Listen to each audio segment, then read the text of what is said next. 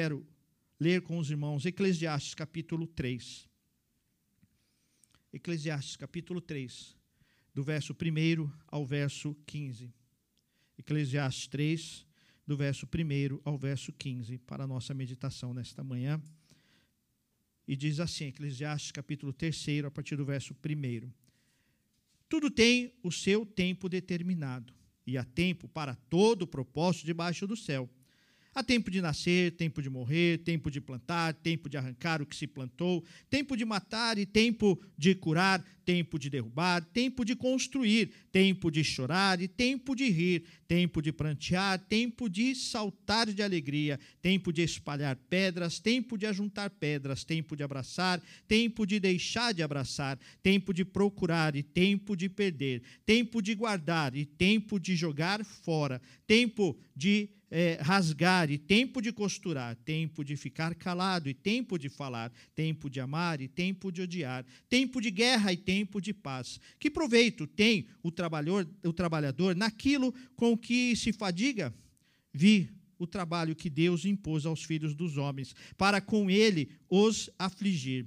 Deus fez tudo formoso no seu devido tempo. Também pôs a eternidade no coração do ser humano, sem que este possa descobrir as obras que Deus fez desde o princípio até o fim. Sei que não há nada melhor para o ser humano do que alegrar-se e aproveitar a vida ao máximo. Sei também que poder comer, beber e desfrutar o que se conseguiu com o tempo, com todo o trabalho, é dom de Deus. Sei que tudo o que Deus faz durará eternamente, sem que nada possa ser acrescentado nem tirado. O que Deus faz, isto para que as pessoas o temam. O que é, já foi, e o que será, também já foi. Deus fará vir outra vez o que passou. Palavra do Senhor, palavra de Deus para a nossa vida. Semana passada nós começamos a estudar esse texto e falamos sobre questão de tempo, um ato de gratidão. Hoje eu quero ir para o segundo momento, para o segundo tempo deste nosso tema. E o nosso tema é questão de tempo, hora de interpretar, de discernir o tempo de Deus para a nossa vida. É muito importante que tenhamos condições de discernir o tempo da nossa igreja, o tempo de cada um de nós na igreja, o tempo de cada um de nós dentro da eternidade, no reino do Senhor, o tempo de cada um na sociedade. É muito importante. É muito importante lembrarmos que existe o Cronos, que é o tempo nosso. Existe o Kairos, que é o tempo de Deus, e nós não conseguimos viver o Kairos. Mas Deus, por sua infinita misericórdia, nos deu o tempo parousia, que nos faz viver o tempo de Deus e nos dá condição de fazer parte do tempo de Deus. E quando somos tirados das trevas para a maravilhosa luz do Senhor, como Isaías 64, que lemos no começo, nós percebemos claramente ali esse tempo. Somos chamados do tempo das trevas para o tempo da luz. E esse tempo da luz é o tempo da parousia, é o tempo da graça, é o tempo de viver a misericórdia do Senhor, e nós fomos inseridos nesse tempo. Por isso é importante discernir o tempo e discernir as coisas de Deus nesse tempo. E quando nós olhamos para a igreja, para os desafios de ser igreja, os desafios de ser cristão e ser povo de Deus no tempo que nós estamos vivendo. Estamos vivendo um tempo extremamente desafiador do que é ser igreja. Em reunião de presbitério, a gente percebe, a gente toma par da luta, do pesar que as igrejas estão passando, das lutas que os pastores e conselhos estão enfrentando por aí afora de certa forma, traz até um, um, certo alívio por entender que não somos só nós que estamos nesta luta, mas todos estão nesta luta. Mas é preciso compreender o tempo. E olhando para esse texto, discernindo o tempo, discernir o tempo para nós, discernir o tempo, eu quero trazer nesta manhã três ideias, três princípios para discernir o tempo. O primeiro dele é que o tempo pertence a Deus e ponto final. O Salmo 90, o verso 1 diz que de geração em geração o Senhor tem sido o nosso refúgio. Pode passar o tempo, pode mudar a geração, podem mudar as gerações e vão de fato mudar e vão de fato ser transformadas. E as coisas mudam, e é importante que mudem, é importante que os líderes mudam, mudem, é importante que nós tenhamos condições de mudar conforme o tempo que nós estamos vivendo, sem perder o tempo de Deus e a vontade de Deus. É importante entender que nessa mudança de tempo, e nós, é, enquanto a igreja, enquanto a vida, há mudança. Se não houver mais mudança, a vida acabou enquanto a vida, há mudança. E nós precisamos mudar conforme o tempo e conforme os tempos que nós vivemos. Mas em todas essas mudanças, Deus é o dono do tempo, Deus é Senhor do tempo, tudo tem o seu tempo determinado por Deus. E no tempo de Deus existe a eternidade. Existe a eternidade. Fomos chamados para a eternidade. O texto que nós lemos fala sobre isso. O Senhor colocou em nós a eternidade. Nós temos o poder da eternidade, a força da eternidade, porque o Senhor colocou isso em nós. E Ele nos traz para perto. Ele nos chama para viver o tempo dele. E é maravilhoso quando a gente a gente sente o peso de alguns desafios e no conselho, a gente tem vivido isso algumas vezes este ano. E na última reunião do conselho foi a mesma coisa. E até na frente de alguém que não é cristão, o arquiteto estava junto. E fomos mais uma vez surpreendidos. E quando nós ouvimos a notícia da bênção de ter toda a nossa construção, eu acho que os presbíteros perceberam que eu fiquei sem reação. Eu fiquei Sabe aquele momento que você fica. Faltam as palavras. E eu tentando falar, o presbítero Alexandre me socorreu naquele momento e disse: Ficamos sem palavras. Não temos palavra. Não temos palavra. Porque o tempo de Deus nos surpreende. O tempo de Deus nos satisfaz. Então, é tempo de acalmar o nosso coração quando eu falo que o tempo pertence a Deus, que as coisas pertencem a Deus. Quando eu olho para a Santa Ceia e posso participar da Santa Ceia, neste mistério tão poderoso, tão grandioso, tão divino, de comer um pedaço de pão, beber um suco de uva e entender que isso extrapola todos os tempos, isso rompe todos os tempos. E na Santa Ceia, a gente vive o tempo de Deus, o tempo que Deus nos convida a viver. Na Santa Ceia, nós celebramos a parousia, celebramos o fato de que somos do reino celestial. O tempo pertence ao Senhor. Quantas e quantas vezes sentimos o peso dos desafios da vida Quantas e quantas vezes na nossa vida sentimos o peso dos nossos erros, das nossas decisões equivocadas, das nossas palavras equivocadas, e o Senhor está dizendo: Eu sou o Senhor do tempo. E é interessante essa expressão de Deus dizer que é o Senhor do tempo, porque o tempo é algo que o ser humano não controla. E é interessante que, eu acho muito interessante aqueles filmes de dobra do tempo, já ouviram? É muito doido esse negócio. E o sujeito dobra o tempo, ele vai para cá e ele está numa dimensão, na outra dimensão, e esse tempo é assim, outro tempo é assim. Isso mostra o anseio do ser humano de tentar controlar o tempo, e ele não controla o tempo, porque o tempo pertence a pertence a Deus. E ele nos chama para fazer parte do tempo dele. Do tempo dele. Isso é graça, isso é mover, isso é poder de Deus. Segundo princípio que vem a nós, já aqui no verso 11, diz assim: que tudo fez Deus formoso no seu devido tempo. Também pôs a eternidade no coração do homem, sem que esse possa descobrir as obras de Deus, que Deus fez desde o princípio até o fim. Olha que interessante. Deus deu o tempo da eternidade no nosso coração. Então somos eternamente poderosos? Não somos limitados. Isso é paradoxal na nossa vida, isso gera conflitos e dualidades na nossa vida.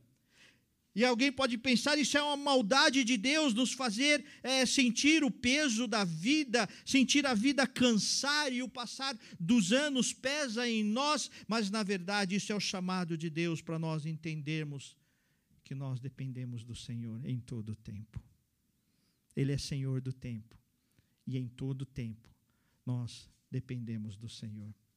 Por isso que do verso 1 até o verso 8, o verso 10, ele vai falando: tem tempo para isso, tempo para aquilo, tempo para todas as coisas. Para nós entendermos isso, que o nosso tempo é limitado, que o nosso tempo tem limite, que o nosso tempo cessa, que o nosso tempo é, tem um mover diferente. O nosso tempo tem o peso do tempo humano, que é o Cronos. E nesse tempo, é importante entender o que o apóstolo Pedro diz lá em 1 Pedro, capítulo 1, quinto verso, diz: Porque sois guardados pelo poder do Senhor até que ele venha. O primeiro capítulo de 1 Pedro fala sobre a vinda do Senhor, sobre a volta do Senhor. E quando nós teremos um encontro com o Senhor no reino celestial. Mas enquanto isto não acontece, nós somos guardados pelo poder do Senhor. Nós sentimos a nossa limitação. Nossa nossa vida é tão frágil, né, Daniela? Daniela sentiu isso essa semana. Para quem não sabe, a Daniela fez uma cirurgia de emergência essa semana, precisou tirar o apêndice, aí teve uma apendicite e, segundo ela, pena que não tinha 15 quilos do apêndice. Né? Era só algumas graminhas, né? essa forcinha, né? Mas tudo bem. É, e, e, a Daniela estava com a gente domingo passado também, alegre e, e, fazendo as coisas e satisfeita. E um apêndice. O que, que é o apêndice? Quem já teve pedra no rim sabe o que, que maldade que é isso, gente. E é um negócio tão insignificante. Até eu, um homem forte desse, eu caio quando tenho pedra no rim. Minha esposa, que é durona na queda, se prostra, se prostrou quando teve pedra no rim. O Leonardo, o Leonardo tem uma coisa, é, não é brincadeira, não é sério, gente. O Leonardo tem é, é até meio perigoso. Ele tem, ele tem muita, é, ele não tem sensibilidade à dor. Ele, a, o senso de dor dele é muito pequeno, tanto que ele pode quebrar o pé, o que de fato já aconteceu. Ele quebrou o pé e foi embora caminhando porque ele não sente dor. Mas quando ele teve pedra no rim, eu vi esse moleque rolar no chão. Essas coisas, às vezes a gente fica, por que, que Deus fez isso? Por que, que Deus faz isso? Para nós sentirmos o nosso tempo limitado e a nossa dependência de Deus. Somos dependentes de Deus em tudo. Para quem está empregado, amanhã pode estar desempregado. E se nós não aprendemos a viver a parousia em todos os tempos, crer que Deus é Senhor do tempo, no tempo que nos limita, no tempo limitado, nós não vamos suportar. Mas o apóstolo Paulo pode dizer lá em Filipenses 4,13: tudo posso naquele que me fortalece, porque ele entendeu que em todos os tempos limitados, o Senhor continua a ser o Senhor do tempo. Então o Senhor está dizendo hoje para mim e para você: está dizendo para a vida nova: o tempo de vocês é limitado, mas eu continuo sendo o Senhor de vocês. Eu continuo caminhando com vocês. Eu estou com vocês. Os tempos podem mudar, as circunstâncias podem mudar, mas o Senhor está dizendo que continua sendo o Senhor do tempo e nos chama a crer no seu poder e a confiar na sua graça. Mas em terceiro lugar, veja o que diz o verso 14. Sei que tudo quanto Deus faz durará eternamente. Nada se lhe pode acrescentar e nada lhe tirar. E isto faz Deus para que os homens o temam diante dele. O Senhor está dizendo, esse texto é importante, este verso é importante para nós, como também diz lá em Efésios capítulo 5, que é remindo o tempo, porque os dias são maus. Ele traz para nós aqui a compreensão de que nós precisamos viver bem. E é interessante que o texto diz: comam, bebam, aproveitem e vivam bem o tempo de vocês. E este viver bem aproveitar bem a vida, é viver para a glória do Senhor, é viver para o querer do Senhor, é viver para o mover do Senhor. Cada um de nós, como igreja conciliar, como igreja presbiteriana, cada um de nós é chamado a servir o corpo de Cristo, cada um com seu ministério, cada um com seu dom, cada um com sua tarefa temos a graça do Senhor e por isso precisamos remir o tempo, administrar o tempo, cuidar do tempo. Remir o tempo tem a ver com viver o calendário de Deus e não o nosso calendário. Estávamos conversando com alguns ministérios e um dos ministérios soltou uma expressão que depois, eu, depois da reunião eu fiquei pensando como isso é triste e é lamentável. E muitas vezes quem está aqui não precisa ouvir isso. Mas às vezes a gente só está na igreja porque não tem outra opção. Então, se eu não for para a praia, eu vou para a igreja. Se eu não for para um shopping, eu vou para a igreja. Se eu não for visitar a família, eu vou para a igreja. Ah, se eu não tiver sono, se eu não for dormir, eu vou para a igreja. Conheço alguns que, se for nessa lógica, nunca vai para a igreja, porque até na igreja dorme. Mas é melhor dormir na igreja.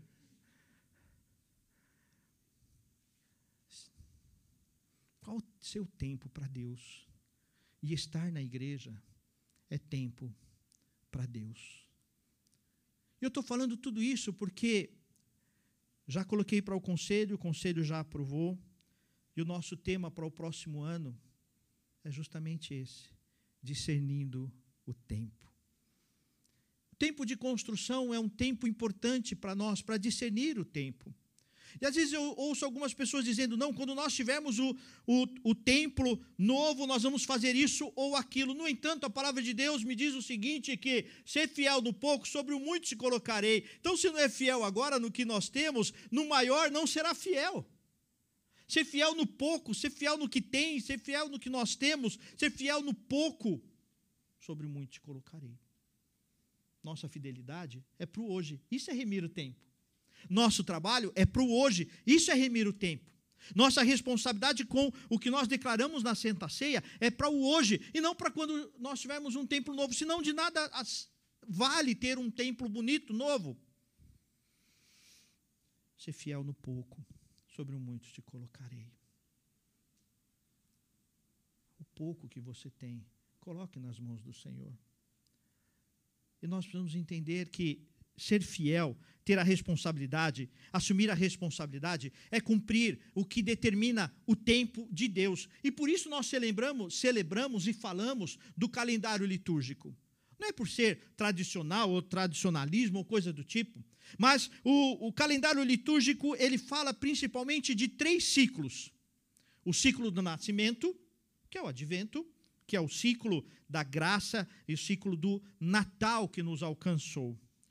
O ciclo da morte, que é o ciclo da ressurreição, quando celebramos a Páscoa e a ressurreição e a graça que nos alcançou. E nós temos o tempo da morte, que de fato Cristo morreu e a ressurreição só aconteceu porque ele morreu. E nós passamos por esses três ciclos. Só que o ano tem muitos meses, muitas semanas, muitos dias. E três momentos importantes que a igreja celebra o Natal. Eu sei, alguns vão dizer, ah, mas lá na mitologia, lá da onde veio, a origem do Natal tinha a ver com outro Deus. É verdade, tudo isso é verdade. É, o dia do Natal era do Deus Sol e de outras coisas, tudo isso a gente sabe. No entanto, aprove a Deus que os cristãos, num determinado momento, escolheram essa data para celebrar o nascimento de Jesus. Mesmo porque, se você for olhar na cronologia, na arqueologia, o marco zero do nascimento de Jesus tem um equívoco de ano, para mais ou para menos. Mas tudo bem, o importante é que o Natal nós celebramos o advento. E é importante entender que isso foi celebrado, foi separado para a celebração da igreja, do nascimento de Jesus, do tempo do Natal, até o tempo da morte. Nós temos o tempo comum. Do tempo da morte até o tempo da ressurreição, nós temos o tempo comum. E quando nós olhamos para todo o calendário litúrgico, que é dividido por cores, para nos orientar e para nos ajudar também visualmente. Hoje, a cor litúrgica seria o roxo ou o azul claro. É a cor de Cristo e do advento é o azul claro dessa chegada do Senhor. Mas em todo o tempo, a cor é a cor verde da esperança. É a cor verde do tempo comum. E é no tempo comum que nós vivemos o discernimento do tempo. É no tempo comum que nós discernimos o tempo. E nós discernimos o tempo com a proclamação. Sem proclamação, sem pregação do Evangelho, nós não discernimos o tempo. E como pregar o Evangelho? Como que os ministérios vão pregar o Evangelho? De três maneiras. Eu quero olhar agora para Atos capítulo 4. Quero pedir que você abra a tua Bíblia em Atos capítulo 4. Que nós vamos entender aqui três maneiras claras, lógicas e sequenciais de como o Evangelho precisa ser pregado. No tempo comum, no tempo que Deus nos chama a viver. E o verso 32 do capítulo 4 de Atos diz assim: Da multidão dos que creram era um o coração e a alma. Ninguém considerava exclusivamente sua nenhuma das coisas que possuía. Tudo por eles era comum. Sabe qual é a primeira forma que nós realmente discernimos o tempo e pregamos o evangelho? Qual é a primeira forma? Primeira estratégia, primeira característica daquele que discerniu o tempo e prega o evangelho no tempo que Deus nos dá. Qual é a primeira forma? Vamos ver se alguém sabe. Qual é a primeira forma? Como começa a nossa pregação do evangelho? Hum? Como?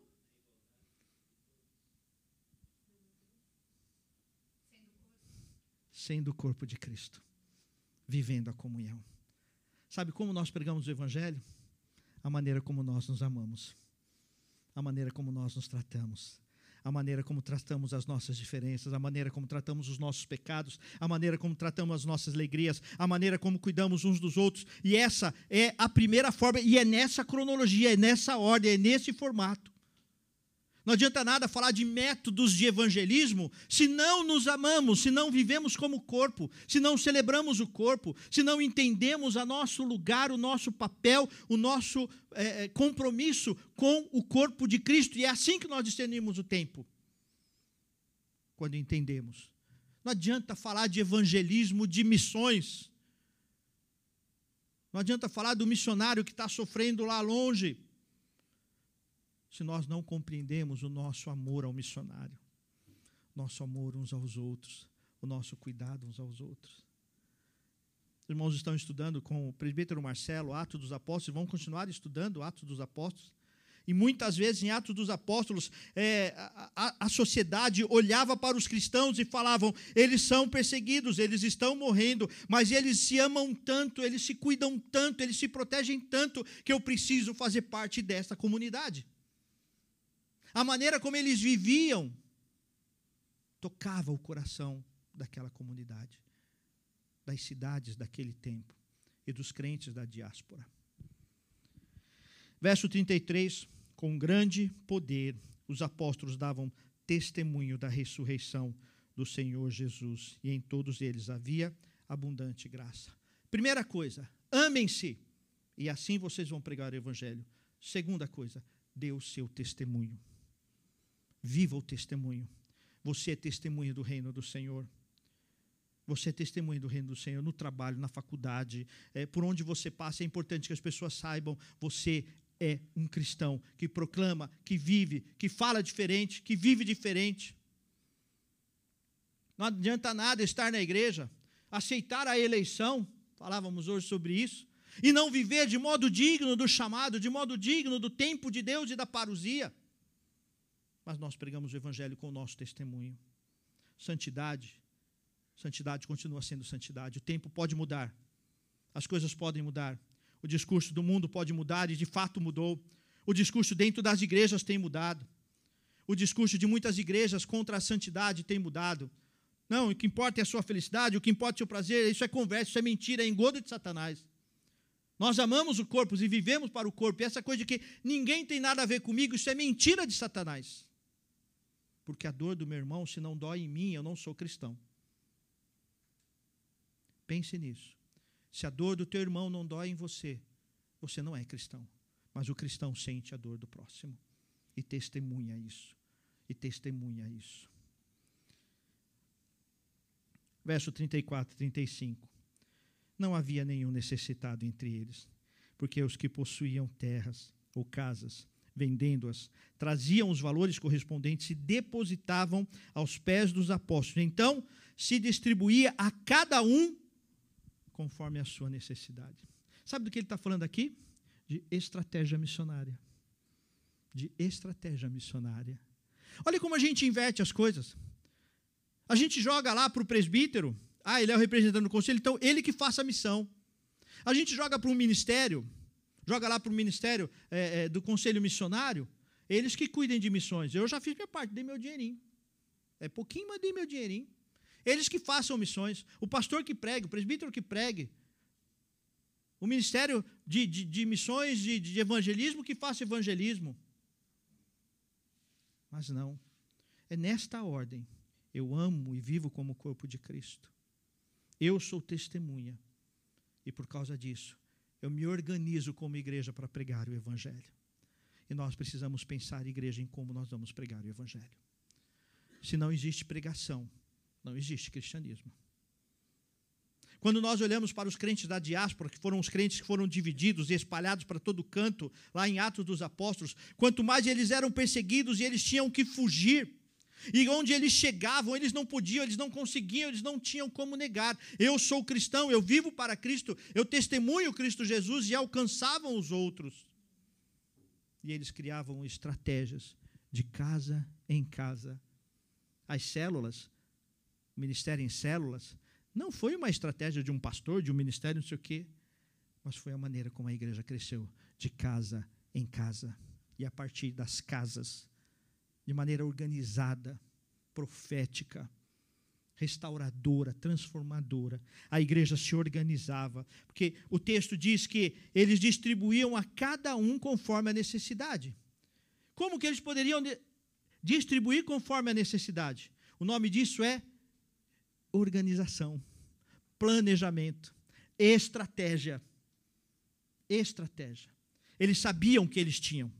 E eles sabiam o plano de ação para alcançar e resolver aquilo que eles tinham que resolver. E essa função não é só do presbítero, mas é de cada um de nós, de cada ministério, de nos amar, de assumir o nosso, nossa responsabilidade de testemunho pessoal.